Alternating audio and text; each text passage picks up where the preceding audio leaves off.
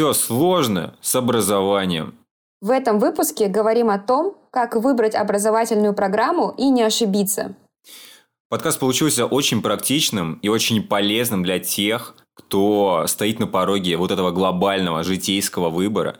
Мы поговорили и выяснили, что выбор на самом деле не такой уж глобальный, не такой житейский, но все равно есть свои специфики. Мы их обсудили. Стоит ли работать во время обучения в университете? Стоит. Ответ стоит. Что вообще стоит делать людям, пока они учатся в университете? Я закончил бакалавриат, магистратуру, учусь в аспирантуре. Я до сих пор не знаю, что делать. Вот, но мне пояснили. Просто, ребят, слушайте и наслаждайтесь.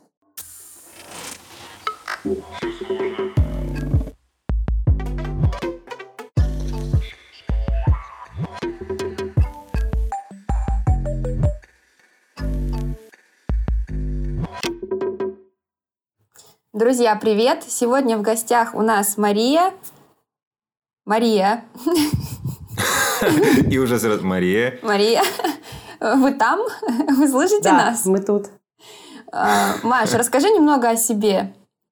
А, я по образованию социолог, но при этом вся моя работа и во многом жизнь была связана с образованием – а никакого специального образования на тему менеджера образовательных программ у меня нет, но есть большой опыт работы в разных форматах с образовательными продуктами э, и проектами, и понимание, где на самом деле слабые места таких проектов. Я думаю, как раз сегодня мы это и обсудим.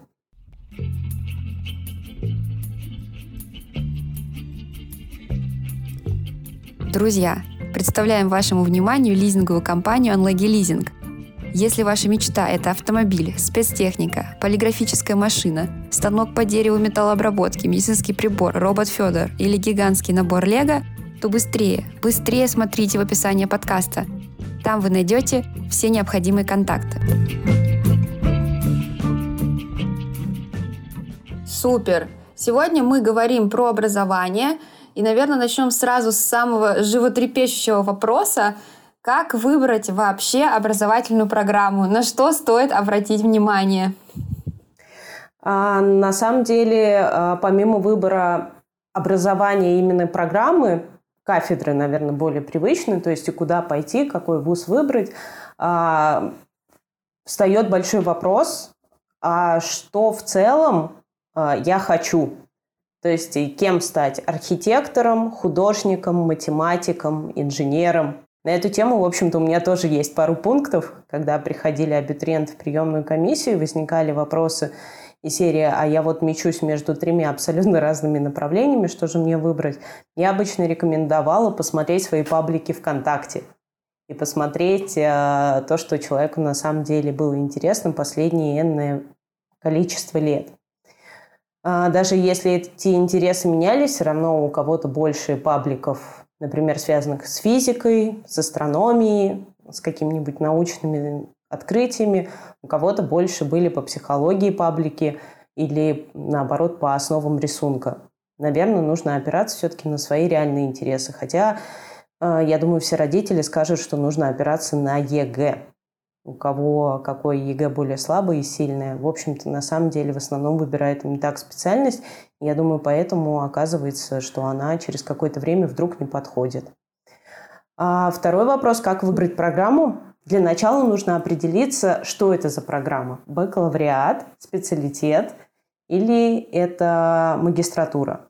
Дальше нужно посмотреть, э, кто руководит этой программой и состав преподавателей. То есть если все там э, супер юные, супер классные, все практики, то, скорее всего, просто э, тот, кто поступил, не найдет там никакого академического компонента и, возможно, столкнется с классными знаниями людей, которые абсолютно не умеют их преподавать. Есть такой момент. Если, наоборот, все профессуры, доценты, все пишут кучу трудов, может оказаться, что это люди абсолютно оторванные от реальности. Поэтому для начала надо посмотреть на программу и понять вообще, что на ней. Э, хотя, конечно, предварительно лучше для себя понять, хочется идти в академическую какую-нибудь программу и писать дальше статьи, углубляться в какие-то супер философские концепты внутри специальности или пойти на что-то практикоориентированное, не очень понимать, откуда что берется, но знать точно, как работать с этим? Я э, очень приятно удивился э, от такого подхода выбирать образование по пабликам, на которые ты подписан. И хотел себе подумать, а куда бы я поступил, если бы я ориентировался на э, свои подписки? Я пошел бы на рекламу и связь с общественностью, как я и сделал. Хух, мне стало легче. Ксюша, на что ты была подписана и как ты пошла? Куда ты поступила? Я помню, что я была подписана на абсолютно разные вещи. Поступала я абсолютно рандомно на востоковедение. Если бы я в тот момент посмотрела на свои подписки, я бы, наверное, никогда не оказалась на востоковедении. Но если я посмотрю на свои, например, каналы в Телеграме или в Инстаграме, на которые я подписана сейчас, то часть — это подкасты, часть связана с психологией, часть связана с образованием, и вот получаюсь я. Так что, в принципе, считаю, что методика верна, эмпирически протестирована. Ага, это классно, это классно. Вот бы мне кто-нибудь так сказал и утешил. И делюсь размышлением, пока оно у меня есть, что оказывается, и тихонечко эта мысль, кажется, э, Мария озвучила, что образование когда человек приходит, закончив школу, с запросом, кем мне стать по жизни, то образовательная программа на этот вопрос э, не то чтобы... Она не очень помогает найти ответ. То, кем ты станешь по жизни, это действительно уже там какая-то психофилософия, и университет не предназначен для ответа на этот вопрос. То есть я, когда поступал, я думал, я сейчас определю свою жизнь, а оказывается, что не определил. Но ты же поступал на связи с общественностью, рекламу, и этим ты и занимаешься. А, нет. Нет? Нет, я занимаюсь э, видеопродакшном. Для меня это все Это уже мое следующее образование. Ладно, понятно. Давайте. Я хочу просто нашим молодым слушателям такой, ну, просто на всякий случай повторить эту мысль, что образование не определяет как такового стопроцентно э, будущее человека. Мне кажется, такая что удивительная мысль. идея о том, что ты получаешь образование, получаешь профессию, она в свое время в некотором смысле ушла с концом индустриальной эпохи. И в постиндустриальном мире мы уже не получаем профессию на всю жизнь, потому что у нас нет такого, ну, нет практически, ну, редко очень встречается, когда у нас есть employment, ну, то есть э, место работы на всю жизнь, там, или профессия, только вот эта профессия на всю жизнь. Это вот очень хороший вопрос, к чему должно готовить тогда образование вообще в принципе, что оно должно давать. Вообще, ваши идеи очень такие, с которыми я супер согласна, потому что на самом деле студенчество это определенный период, а, в который у человека формируются определенные, скажем так, качества, а, благодаря которым он способен выживать во взрослом мире. То есть он узнает, что такое дедлайны, что такое общение не только из серии статусной фигуры «я маленький ребенок, не очень понимающий, что происходит», но это еще выстраивание паритетных отношений, диалога. А, это потрясающий способ найти себе друзей, контакты, которые потом пригодятся и будут использоваться всю жизнь. А, кому везет, это начинается еще и со школы, но студенчество – это правда возможность э, обрести очень много контактов. Помимо, помимо личных, дружеских, э, любовных и так далее, также во многом и профессиональные контакты. А, опыт э, делать что угодно, потому что студенчество человек э, любой, если вспомнит, он успел побывать много где, что-то повидать, чем-то позаниматься, даже если это не было никогда работой.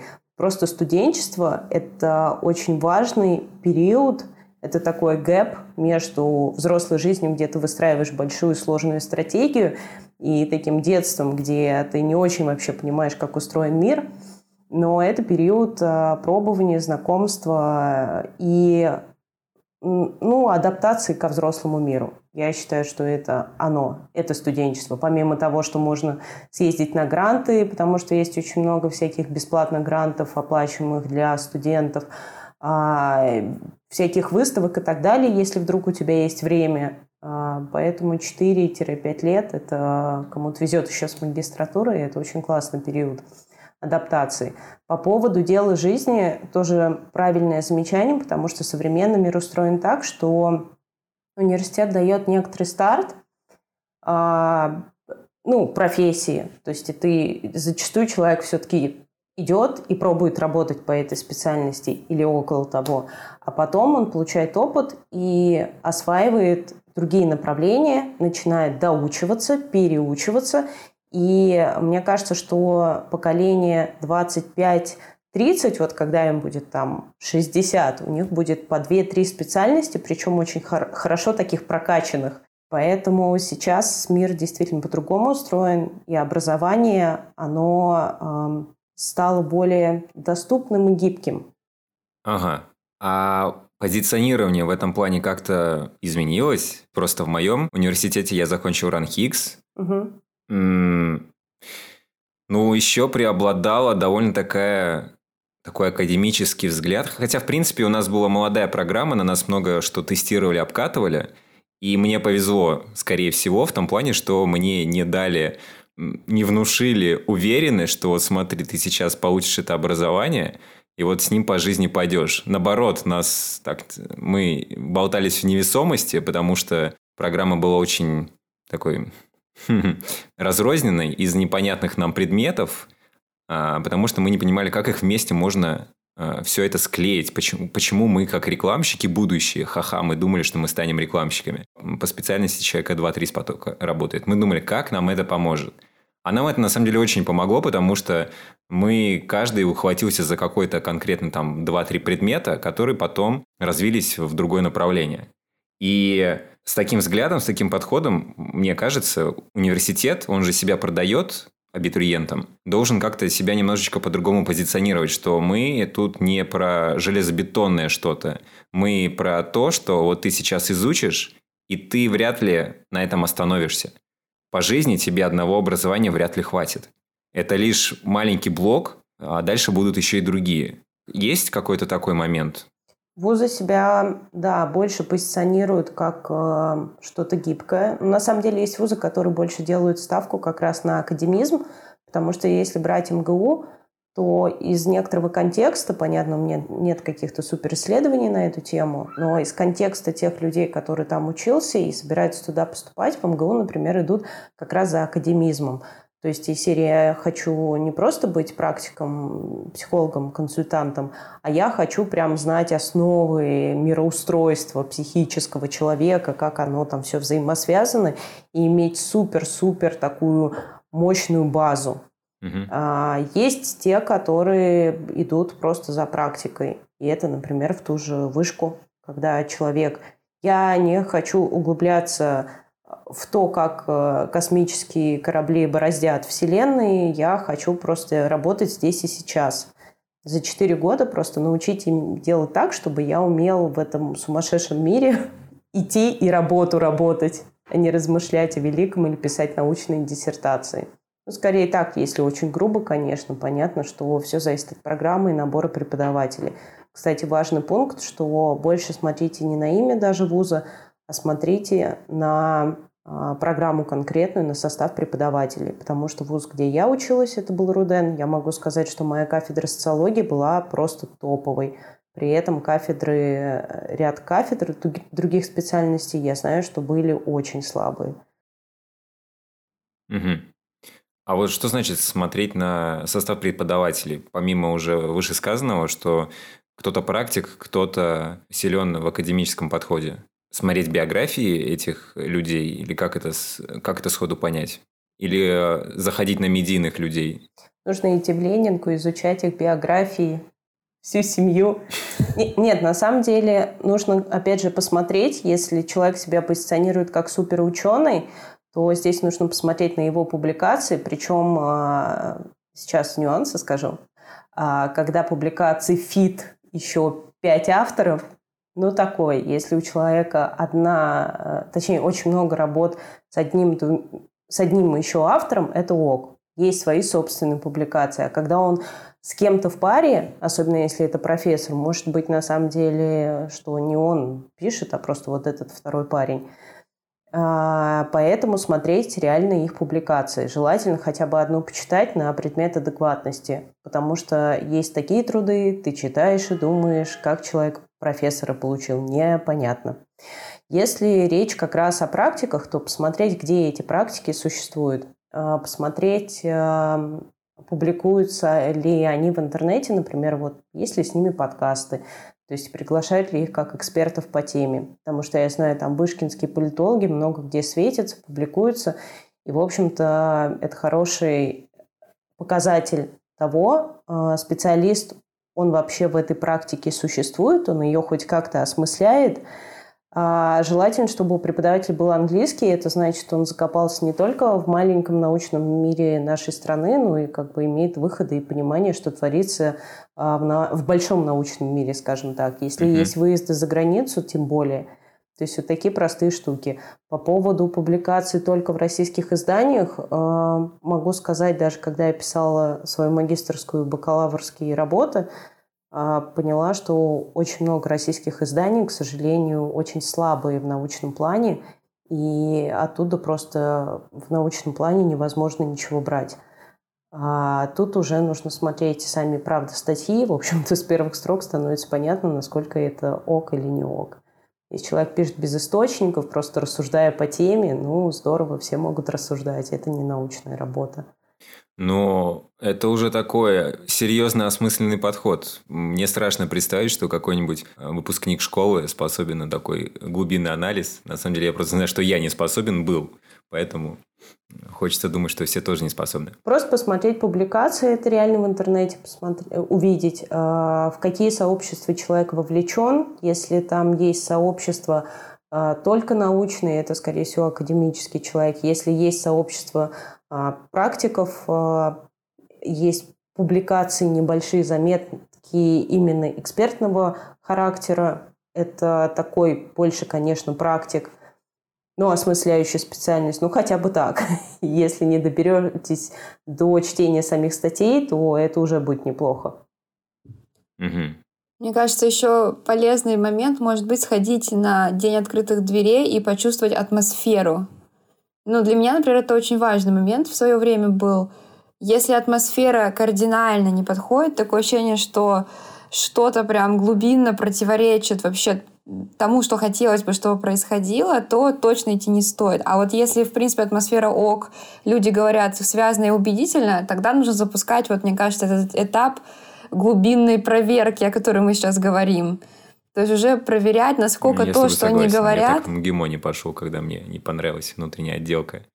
Ксюша, кстати, правильные вещи э, сейчас сказала. Э, многие студенты, с которыми я общалась, я поняла, что они выбирают программу по впечатлению.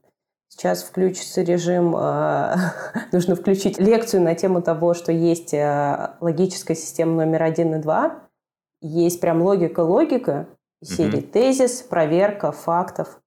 А есть логика в формате впечатления. Когда мы зашли в магазин, непонятно, зачем нам эта десятая сумка, но она такая классная и так в магазине классно пахнет, что, пожалуй, я ее куплю. А потом ты приходишь домой, она становится в ряд с другими сумками, и эта магия пропадает. И ты понимаешь, что купил, потому что у тебя было впечатление, не потому что ты на самом деле ее хотел. То же самое э, с программами. Очень многие идут из-за впечатления. Причем э, впечатление просто прийти в приемку, посмотреть, то есть и не будни, не реально факультет, на котором люди будут учиться, а посмотреть какое-нибудь основное здание, которое очень часто красивым оказывается, людей в приемке, которые, в принципе, они нацелены на то, чтобы показать, что у нас все хорошо. Здесь лучше, конечно, попробовать соприкоснуться по возможности с какой-то реальной жизнью а, программы. Сходить хотя бы на тот же факультет или спросить, ой, а у вас есть не открытых дверей на факультете, например, не общий университетский, а на факультете. Или можно к вам прийти на какую-нибудь открытую лекцию. Например, вышки проходят на каждом факультете открытые лекции, куда может любой желающий прийти.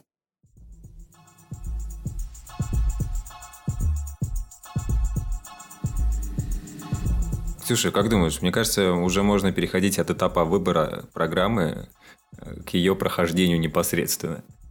Я согласна. Герой вступает на свой путь, он выбрал программу и движется к цели, но что-то происходит не так. Что может пойти не так? А, вариантов, что пошло не так, очень много. А, по поводу впечатления. Для меня всегда было как-то болезненно, что ли, слышать, когда ты говоришь со студентами на первой или второй неделе учебной, в сентябре это период адаптации первокурсников, это нормально, они очень удивляются, если что-то идет не так.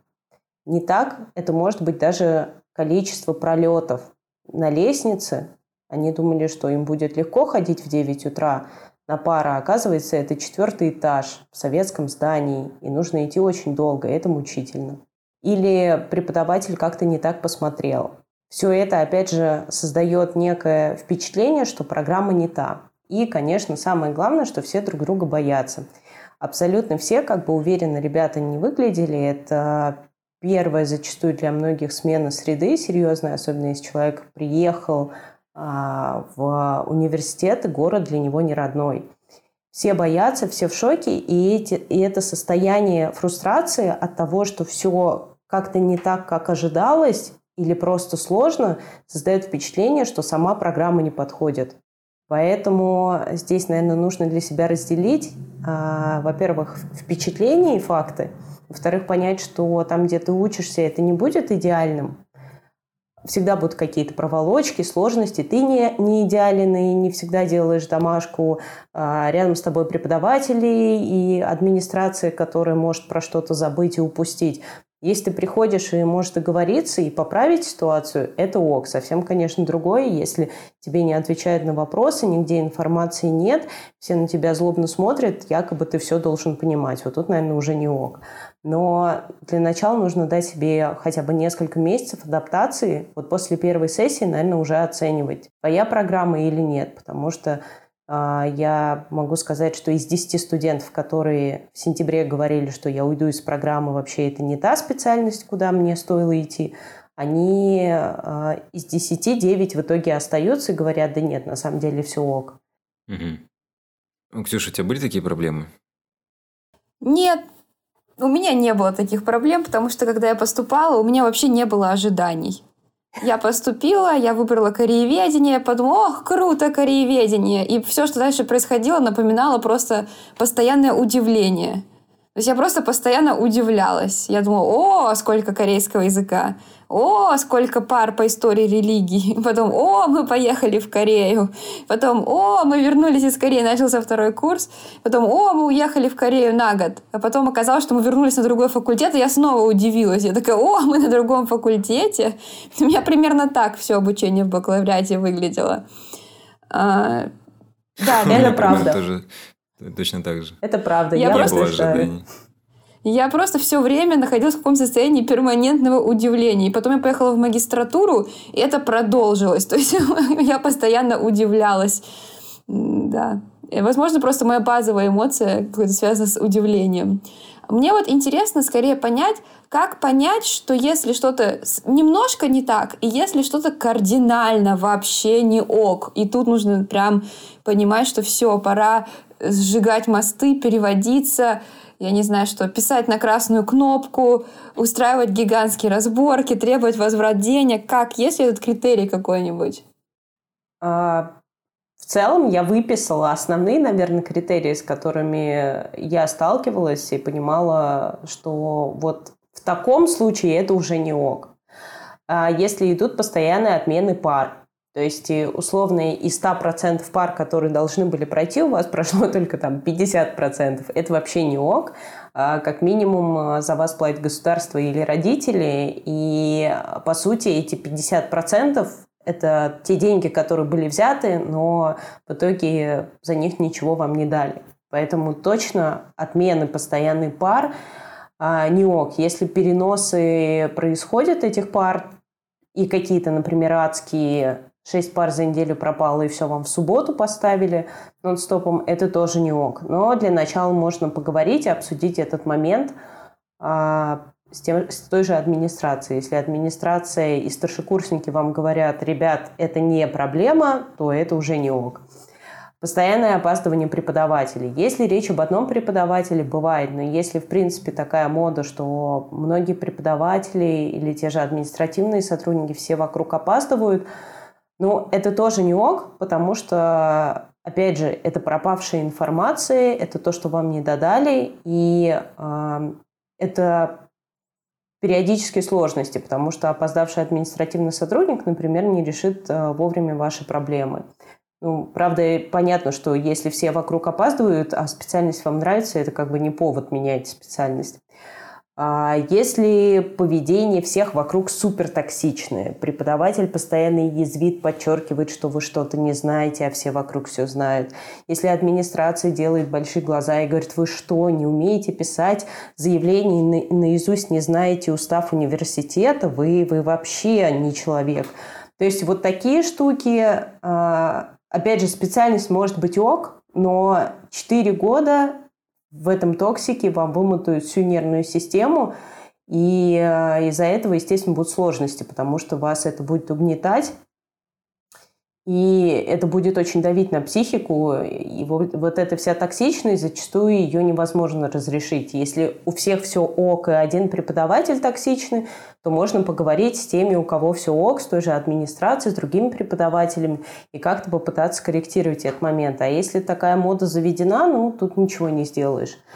А если преподаватель вас э, как это, вы даже не от преподавателя, а от э, администрации или преподавателей э, чувствуете харасмент, это тоже не ок, такие кейсы есть, но тут э, повод, в общем-то, обратиться к администрации, а если это супер настойчиво, если это по лайту, просто обозначить преподавателю, что для вас это не ок, и следующий шаг будет это официальная жалоба. А, наверное, вот такие моменты. Ну и, конечно, самое главное, ненормально, если вы чувствуете, что ни, ничего вам не нравится. То есть вот Ксюша училась, и, э, предположим, с ней был бы какой-нибудь одногруппник Н, и ему никакой язык не нравился, восточная культура не нравится. Вообще он бы туда пое... не поехал бы никогда и не работал бы с этими людьми. Но это не ок. Или Петр а, например, среди одногруппников, возможно, видел а, людей, которые не любят общаться с людьми, избегают какого-либо контакта, но, наверное, специальность, подразумевающая общение с людьми, а, подразумевает и все-таки некоторое желание это делать. Поэтому вот это точно ненормально. Петь, у тебя, у тебя прозвенели тревожные звоночки? из моего учебного опыта? Да.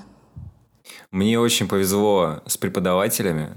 Они все были тактичными. Ладно, многие, в основном э, классными специалистами. Но учебная часть, э, к ней были, были, были вопросы. Я вспомнил разве что преподавателя экономики. Вот рассказывали про токсичность, говорили. И я вспомнил, как этот человек был недоволен своей жизнью.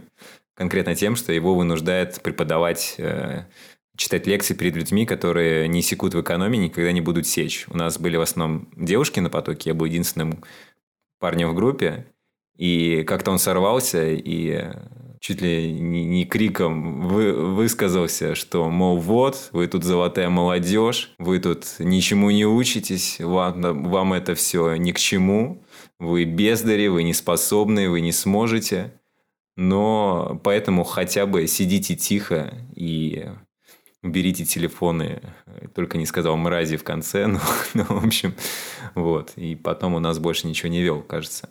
У нас девушки, были, были на потоке девушки, которые не готовы были терпеть, вот. А в целом мне очень повезло, поэтому у меня не было такого повода поменять специальность направления. Был ли у тебя за там, время обучения в университете момент, когда ты хотел сменить специальность и думал, вообще тебе не ок. С чем это могло быть связано? Эта мысль была у меня как э, вторая мысль, параллельно с которой протекали все прочие мыслительные процессы. То есть я не помню дня, когда бы я не сомневался в своем выборе. Почему? А, да вообще склонный я человек э, к сомнениям. Но в целом я, правда, был не уверен, что а то ли это, чем я хочу заниматься, а может ли мне университет это дать, а не просиживаю ли я тут штаны, а не слишком ли мне тут легко, а те ли это люди, а, и, в общем, а что я буду делать дальше, все это в целом постоянно было в моей башке. Но по какой-то причине я досидел до четвертого курса, э, хуже того, досидел до красного диплома, и сейчас уже ни о чем не жалею. Видимо, это была какая-то такая... Э, такие сомнения, которые можно было э, перетерпеть. Молодец, Возможно... Петь, молодец. Возможно, это был поиск как раз того самого идеального ресурса, потому что многие как раз в университете сталкиваются с тем моментом, что сильно разнятся ожидания. Как-то ну, а, университет всегда ставку делают, может быть, это еще общественное сознание такое, что вот э, университет, э, секс и курение – это что-то волшебное, прекрасное, и лучше этого ничего нет. Поэтому, когда люди сталкиваются, что вообще нет, им кажется, что значит надо все бросить и искать что-то точно свое, чтобы было классно. Но на самом деле просто это Университет не бывает идеальным. Я думаю, эти вопросы действительно мучают всех, но, правда, не повод менять университет. Или Мне повезло. Мне повезло, у меня все это время был армейский лейтмотив, который меня структурировал и вынуждал брать все от того, что у меня сейчас есть, поэтому я не срывался. Спасибо армии за это. И за магистратуру ей спасибо, да. И за аспирантуру тоже. Вот они вот. стимулы. Реальные. Да. Такая страсть к учебе. Просто, просто страх.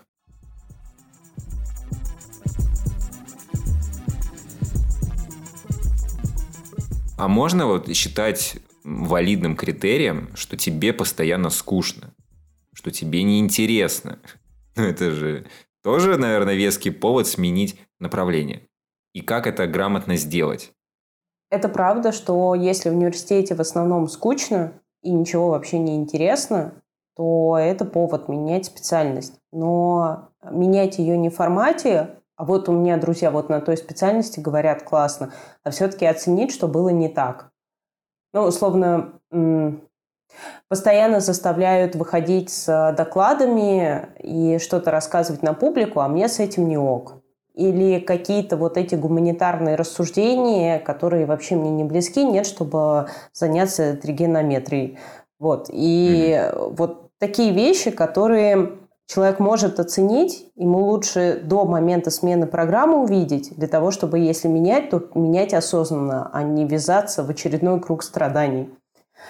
А по поводу оценки, что не так, начать, наверное, с этого и э, понять концептуально не так, или есть какие-то отдельные моменты. Если есть отдельные моменты, скорее всего, их можно поправить. По поводу того, как их поправить, э, то есть скорректировать, надо оценить, что не так. Например, не нравится набор дисциплин. Скорее всего, причем всех, но это опять же снова менять специальность, если только часть а, дисциплина не нравится, и, например, господи, у меня был ужасный маркетинг, мне нужно а, сходить на нормальный курс, то в рамках факультатива или вариативной части а, можно выбрать, соответственно, курс, который компенсирует вот, этот, вот эту дыру в знаниях и недовольство. Поэтому mm-hmm. а, здесь просто посмотреть отдельно это про дисциплины. Если, опять же, есть а, цикл какой-то дисциплины, она идет там три месяца, она жутко не нравится, в остальном все нравится, просто принять факт того, что все временно, и она однажды закончится и станет получше. Если не хватает практики, то тут можно для начала подумать о том, как бы вписаться в какую-то работу, причем такую работу, а, которая будет не столько про деньги, сколько про возможность потестировать свои знания, полученные в университете. И хорошая, как мне кажется, идея найти а, ментора. А, ментор может быть или преподаватель, или административный сотрудник, или старшекурсник, человек, который понимает, что происходит внутри специальности и как эту специальность можно развернуть по-другому. То есть, например, а, может быть такой совет взять курсовую работу на ту тему, которая тебе максимально близка как минимум время, которое ты потратишь на курсовую, будет более интересным для тебя. Или ментор посоветует записаться в какой-то дополнительный кружок по английскому, который потянет твои знания там, по соседним дисциплинам. А ментор – это человек, который хорошо ориентируется, что происходит и что с тем, что у тебя есть, а, можно сделать. Ну, человек, который горит а, специальностью, ему это интересно – поэтому можно для начала найти ментора и с ним обсудить. А, возможно, точнее, ментор точно подскажет, что, просто вопрос подбора этого ментора. Это на самом деле очень такой важный момент с менторством. Я боялся, пока учился, что мир жесток, и я тут никому не нужен, и уж точно никто мне не будет э, как-то помогать э, за бесплатно давать советы. Но потом по жизни я шел и тихонечко выяснял, что, оказывается, все не так э, тяжело, и что, в принципе, люди созданы для людей. И кто-то даже охотно помогает другим людям. А, Ксюша, тебе повезло, у тебя был ментор. Он у тебя есть? Да, потому что ты мне дал его контакты недавно, поэтому теперь у меня есть ментор. А, да, так Я получилось, сейчас что... как после дневного сна такой, чё? Петя спросил Какой? на тему, на тему, которую мы с ним обсуждали. А, да, действительно, я о, тоже очень позитивно отношусь вообще к практике менторства. Единственное, что в этом вопросе я бы предложила, наверное, не спешить, а поисследовать свое собственное чувство, из, какого, из какой позиции мы решаем вообще, в принципе, сменить образовательную программу. То есть, если эта позиция выражена очень высокой тревожностью, то есть решение принимается в максимальном напряжении психики, очень высокая тревожность, есть э, довольно высокая вероятность, что мы сменим на что-то максимально резко противоположное, что-то, что мы при этом очень сильно идеализируем. Да? То есть, например, мы учились на юриста, мы выгорели эмоционально, наступила такая высокая тревожность, когда кажется, что ничего не нравится, горе, но все огнем, меняем, становимся арт-терапевтом, потому что кажется, что арт-терапия — это про расслабление, это про работу с людьми, это про что-то творческое. Проблема с этим, что, что за фазой резкой, то, что за фазой сильной идеализации обычно следует резкое обесценивание – и наступает разочарование, да, то есть я думал, что здесь я обрету себя, стану бодхисаттвой, оказалось, что я как был сам собой, себя такого же принес на эту программу, никакого просветления не достиг, и тревожность только начинает усиливаться. Поэтому, мне кажется, любые решения, связанные с кардинальным сменой образовательной траектории, именно когда мы из физиков лирики или из лириков физики, или там, не знаю, из врача э, переквалифицируемся в строителей, наоборот, должны прежде всего сопровождаться паузой. То есть паузой, снижением максимальной тревожности, возможно, академическим годом, если это возможно, или там каким-то перерывом в учебе, и тогда уже принятием решения. Это вот, мне кажется, можно, наверное, с такой позиции на это посмотреть. Ксюша сказала, ну, на самом деле, супер разумно супер важные вещи, потому что сколько бы мы ни крутились вокруг образовательных а, вопросов, все эти инструменты работают в том случае, если человек умеет их, скажем так, взять. А я понимаю, что ну, из моего опыта, то, что я видела в работе с а, студентами, а, в основном все упиралось в их какие-то человеческие установки – то есть человек начинал говорить, что ему что-то не нравится, при этом а, оказывалось, что ему не нравятся отношения внутри коллектива, и это могло быть связано с тем, что его просто не принимают. Человек хочет быть звездой, а он там не звезда. Например, для ребят, которые приехали из небольших городов, где они были как раз супер классными, их все знали, они приезжали в университет, где оказывались внизу рейтинга, их это разрушало. И это все психологические аспекты, которые, а, чтобы мы не делали и не придумывали с образовательными траекториями, они очень работают. И Ксюша правильно сказала, что нужно смотреть тут на психологические аспекты свои собственные, но при этом я прекрасно понимаю, что а, для начала надо, чтобы это все было у человека. То есть вот этот внутренний взрослый, который трезво смотрит на ситуацию, может дифференцировать свои состояния, а проблема, что очень у многих а, ни в 17, ни в 20, ни в 30 и так далее этих инструментов может просто не быть. Поэтому сухое а, использование каких-то конкретных советов, составьте листик, выпишите свои убеждения и так далее, они просто не сработают, потому что тут очень большой вопрос про внутреннее устройство человека.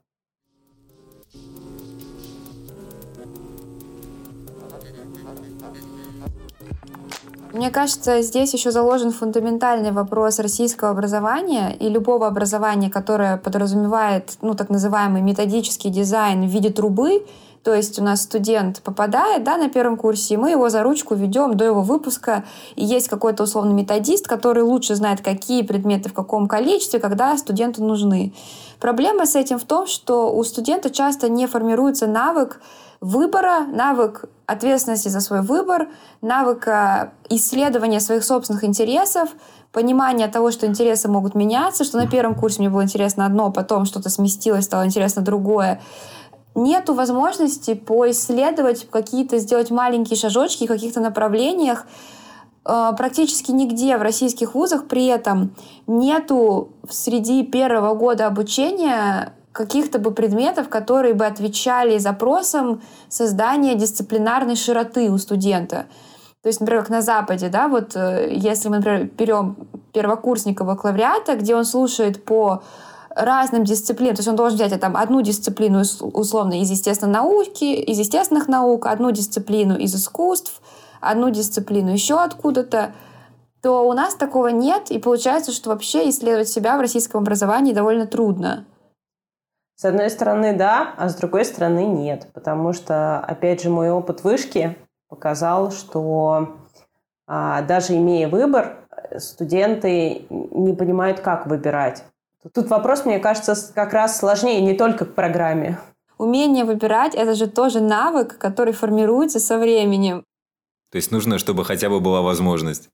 С одной... Ну, не совсем. Просто, правда, когда ребятам я объясняла, что вот вы на втором курсе можете выбрать, причем я, как вот Ксюша Тираду, им рассказывала, что выбор, смотрите, есть такая программа, тут вы сможете и это, описывала ее, я видела в их глазах непонимание вообще, что сейчас происходит, потому что они всю жизнь, значит, ходили на свои предметы, все было хорошо, и тут какой-то выбор начался. Мне кажется, что есть все-таки э, а, момент социальный, и э, есть уместность структуры относительно общества, образовательной я имею в виду. А, при этом я понимаю, что вот у меня племянник, ему 17 лет, и я видела, что как раз он много что выбирал. Просто в силу того, что сейчас образование школьное уже устроено по-другому, нежели оно было устроено у Ксюши или там у меня. В этом образовании уже больше выбора, начиная со школы. И ребятам будет проще в образовательной системе университета, где есть выбор, ориентироваться в этом самом выборе. Ксюша правильно сказала, что нужны дисциплины, формирующие э, понимание разных э, дисциплин, их взаимосвязи. Но, честно говоря, идея, как это можно сформировать, кроме как на каждой дисциплине заходить именно с этой стороны, я просто не вижу. Потому что я знаю несколько вариантов, как может читаться история, там, как просто тебе излагают факты, или же тебя учат мыслить логично в категориях взаимосвязи всех процессов, которые происходили, социальных, военных, а, там, в плане здоровья, географических событий, всего этого. А, это тоже уже помогает несколько по-другому смотреть на те знания, которые ребята получают в университете. Поэтому Здесь э, взаимный процесс. С одной стороны, студенты могут не давать выбор, с другой стороны, они должны уметь э, этот выбор делать, когда его все-таки дают. Здесь как раз встает вопрос, как выбрать программу, то, с чего мы начали. Надо посмотреть, насколько программа дает эти варианты. Есть такая прекрасная штука по законодательству.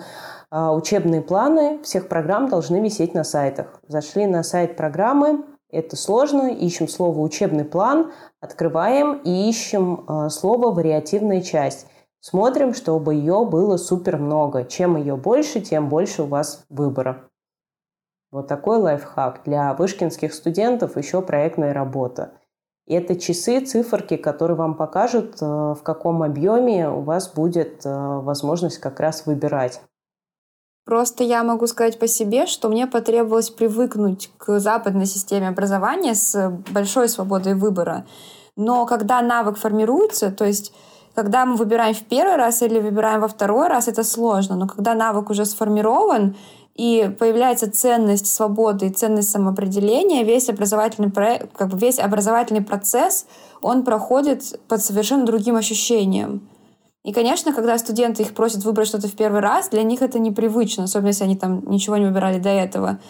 Но, тем не менее, если они, даже как сейчас есть вариативная часть, но мы на самом деле даже в рамках этой вариативной части мало что выбираем ну, я имею в виду, в традиционном российском образовании у нас вариативная часть гораздо меньше, чем, например, даже, ну, условно говоря, если будем сравнивать там с Беркли или даже, господи, не думала, что я скажу, но с Сеульским национальным университетом. Очень-очень маленькая вариативная часть. То есть фактически это иллюзия скорее свободы, чем какая-то реальная свобода.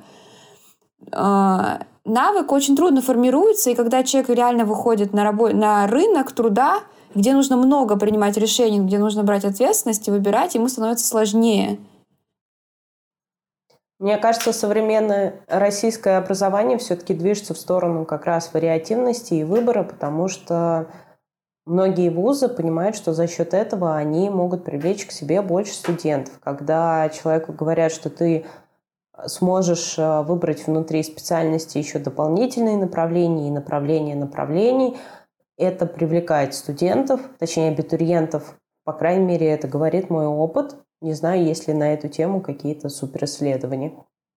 Привлекает то, что, опять же, возможность, если ты ошибешься, что-то изменить. Даже не ошибешься, а просто выбирать. Вот, к примеру, востоковедение, на котором Ксюша училась, а, ты приходишь, и есть вузы, где тебе язык сразу говорят, все, учишь армянский. А когда mm-hmm. студенту дают абитуриент выбрать язык, который он будет учить, это сразу уже повышает лояльность к программе вот с возможностью выбора. Когда тебе mm-hmm. говорят, что ты идешь на востоковедение, но ты можешь выбрать историческое направление или экономическое, это тоже привлекает абитуриентов. Я думаю, что если брать другие программы, там психологию тоже, ну, аналогичная ситуация. Вот эта история, что а можно выбрать. А если я захочу вот так, окей, ты можешь сделать это так-то, так-то. А если я вот захочу еще э, какую-нибудь научную работу вообще смежную с другой специальностью писать, это тебе тоже дает возможность. Сейчас, в принципе, мир движется у нас э, в сторону и, в принципе, он уже существует в этих реалиях, объединение специальностей, особо границ между одной специальностью и другой, их становится все меньше и меньше, по крайней мере, на мой взгляд. Поэтому люди стремятся к возможности выбора перетекания из одного в другое. И mm-hmm. программы стараются какие-то штуки делать, которые, с одной стороны, государственные стандарты впишутся, а с другой стороны, покажут абитуриенту, что у него есть этот самый выбор. К сожалению, кстати, история с выбором очень странно реализуется. Я знаю, что во многих вузах а, вариативная часть, по сути, навязывается. Тебе говорят, что ты можешь выбрать или историческое, или экономическое, предположим, направление, но при этом по факту говорят, ну слушай, все твои одногруппники выбрали вот то направление, поэтому тебе придется то, что дойти. А, да, да, это знакомо. Так бывает с языками часто. Ну, ну да. сорян, хотел испанский, но группа не набралась. Поэтому надо идти на программы, где много всех, чтобы была возможность э, выбрать со своими одногруппниками даже самые редкие направления. Угу. Ну, для меня это все звучит как что-то удивительное, потому что я, я катился по рельсам. Главный выбор, который мне дали сделать, это выбор второго иностранного языка. К счастью, для меня испанская группа набралась. Если бы заставили учить немецкий, это был бы караул. И поэтому я думаю, ну, классно, классно, что приходит понимание, что вырастает поколение сверхлюдей, которым, э, которые умеют выбирать. Может быть. Посмотрим.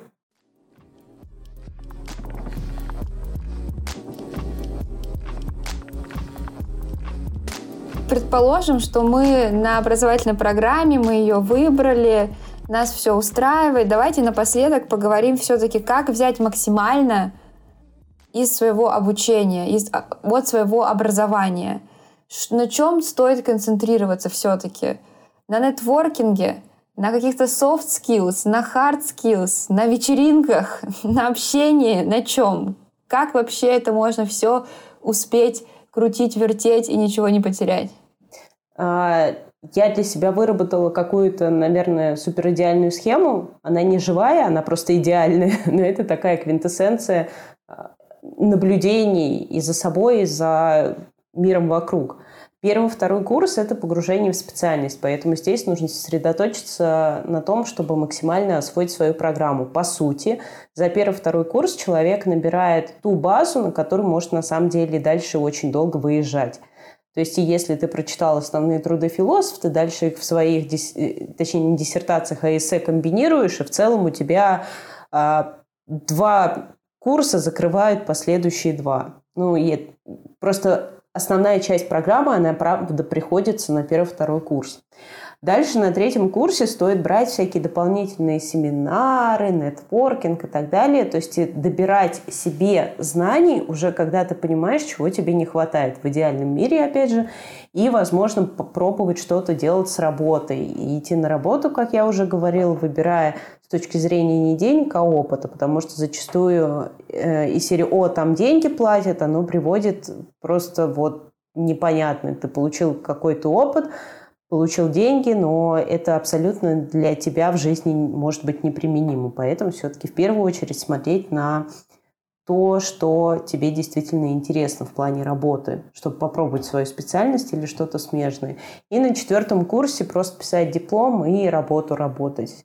Потому что тогда ты выпустишься, ты намного лучше будешь понимать, чем ты хочешь заниматься. Потому что на словах в университете те знания, которые дают, ты не поймешь, как это выглядит на самом деле в рабочем процессе. А вот если ты пойдешь, поработаешь, ты хотя бы к выпуску будешь понимать, что тебе делать с этим дальше. Сменить вообще направление или как-то скорректировать его, в магистратуру, возможно, пойти по другой специальности. Ну, а диплом его просто надо написать, чтобы выпуститься. Конец. Вот и все. Блин, это, это самая горькая пилюля, которую приходилось проглатывать на протяжении всех годов обучения, что это неотвратимая такая вещь, как смерть, которая просто, просто должна произойти. По диплому у меня отдельный всем совет написать его в первые полгода, потому что я, а, будучи высоконормативным существом, которое такое старается писать, выпускаться, молодец, все делать. Я на пос- последние два месяца перед дипломом готов в целом была это все бросить, потому что сил моих моральных просто уже не было. К весне у нас у всех заканчиваются ресурсы внутренние что-то делать, и мы можем просто реально все бросить. Поэтому лучше основную часть, если есть исследование и э, изучение материалов, провести до начала весны. Весной будет делать все это невыносимо.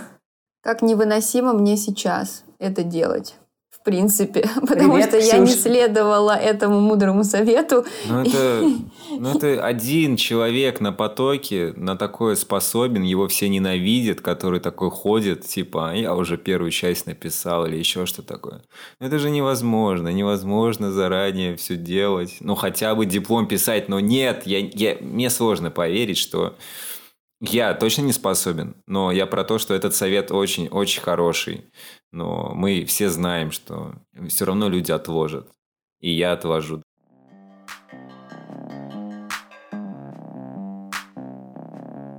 Давайте подводить итоги нашего разговора сегодняшнего, который удивительно получился цикличным в том плане, что мы начали с вопроса выбора, закончили вопросом выбора и вопросом познания себя — Петь, что для тебя показалось из сегодняшнего разговора самым живым и интересным?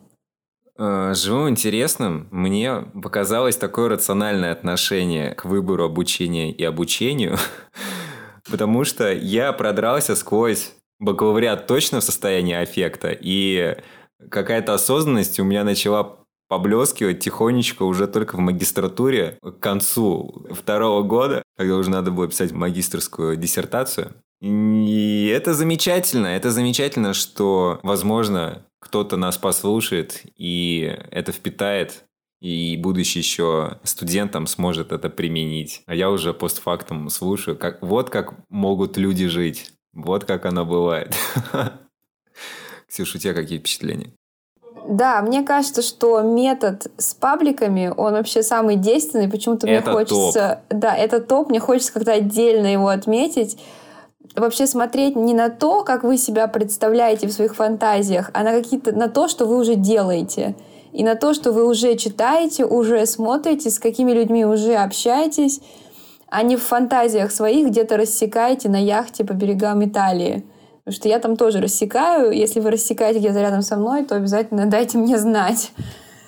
Вот, поэтому мне, для меня сверка с реальностью всегда представляется ценной, важной, ну и просто необходимой, наверное. Маша, тебе как наш разговор? Что тебе показалось, может быть, интересным или чего-то, может быть, не хватило, или, наоборот, хватило с лихом?